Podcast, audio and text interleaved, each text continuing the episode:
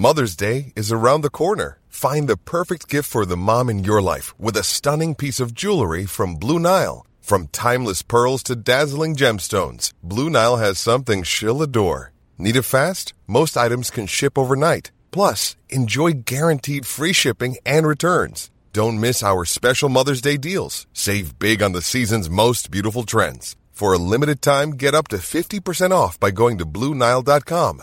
That's BlueNile.com.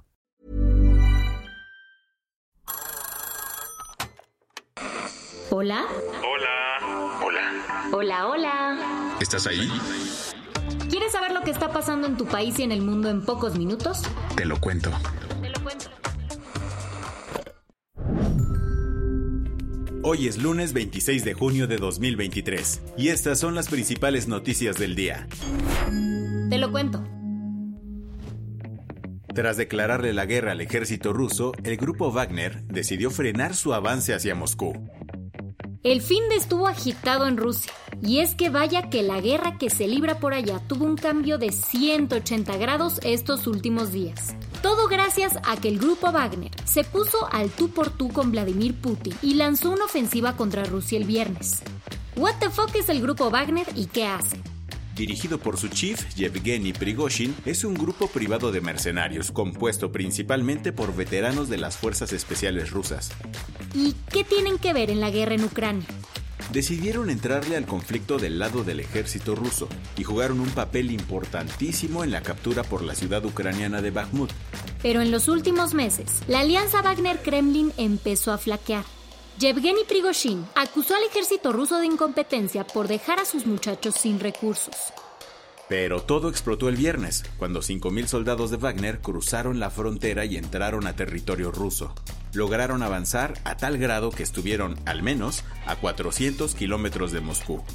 Llegaron a Rostov del Don, donde capturaron las instalaciones militares de la ciudad. Prigozhin prometió que sus fuerzas no se rendirán, hablando de una guerra civil. Vladimir Putin no se tomó esto nada bien. En una cadena nacional el viernes por la noche, dijo textualmente que a lo que nos estamos enfrentando ahora es traición. Putin prometió castigos durísimos contra los líderes de Wagner. Mientras tanto, el alcalde de Moscú pidió a la población limitar los movimientos y declaró el lunes como día no laborable. Ante esto, el precio ucraniano Volodymyr Zelensky aprovechó para hablar con la población rusa. En su idioma les dijo, y lo voy a decir en ruso. El hombre del Kremlin está obviamente asustado y probablemente escondido en algún lado. Estoy seguro que no está en Moscú. Las tensiones estaban al máximo. Pero el sábado por la mañana el presidente bielorruso Alexander Lukashenko aseguró que había logrado mediar entre los líderes del grupo Wagner y Rusia. Ante esta negociación, Wagner frenó su avance a Moscú y retiró a sus tropas. A cambio, el Kremlin levantó los cargos por rebelión contra ellos, y los mercenarios supuestamente huyeron a Bielorrusia. ¿Qué más hay? Este fin de semana el mundo se pintó de colores por el Día del Orgullo LGBT.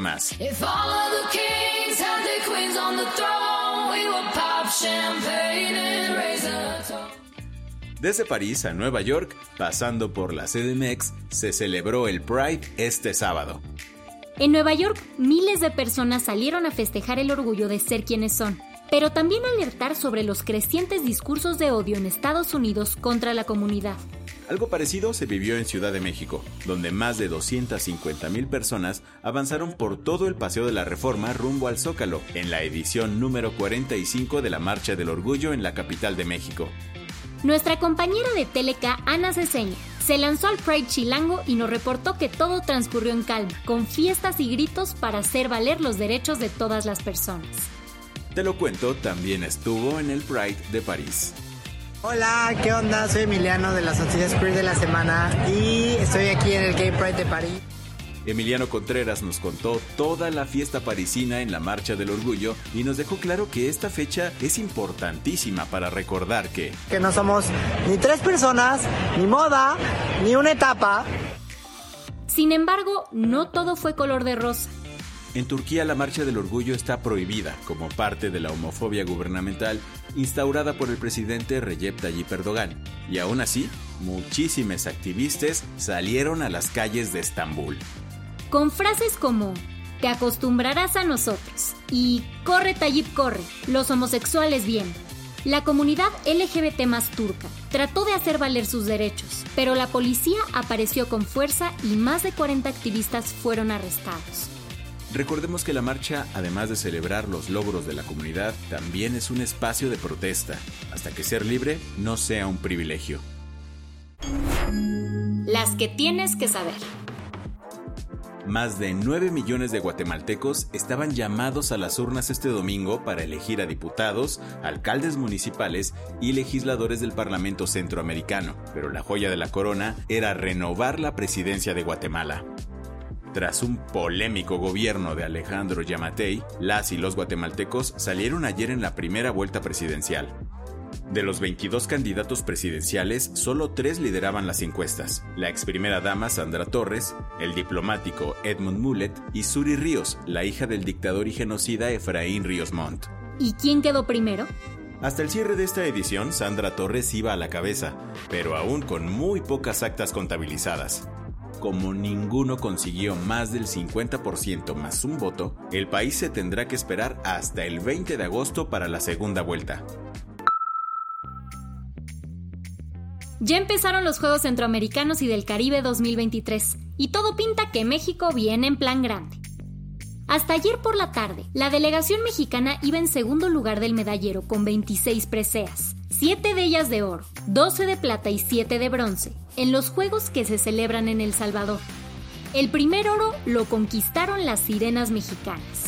Nuria Diosdado y Joana Jiménez subieron a lo más alto del podium en la prueba de dueto técnico dentro de la natación artística. Este logro es un claro en tu cara, Conade, pues las atletas han sufrido la falta de apoyos del gobierno. La del vaso medio lleno. Toronto tiene que renovar a su alcalde y entre la lista de candidatas y candidatos hay una perrita inscrita. Se trata de Molly, una husky de 6 años quien junto con su dueña Toby Hibbs decidieron competir con la promesa de detener las agresiones con sal. ¿Las qué? En invierno, el gobierno y los habitantes echan un montón de sal a las calles para derretir más rápido la nieve. El tema es que la sal daña las patitas de los animales, así que Molly quiere implementar un cambio en su ciudad.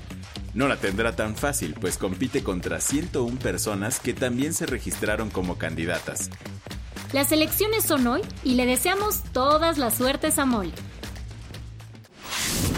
Con esto cerramos las noticias más importantes del día. Yo soy Andrea Mijares. Y yo soy Baltasar Tercero. Gracias por acompañarnos hoy en Te lo Cuento. Nos escuchamos mañana con tu nuevo shot de noticias. Chao.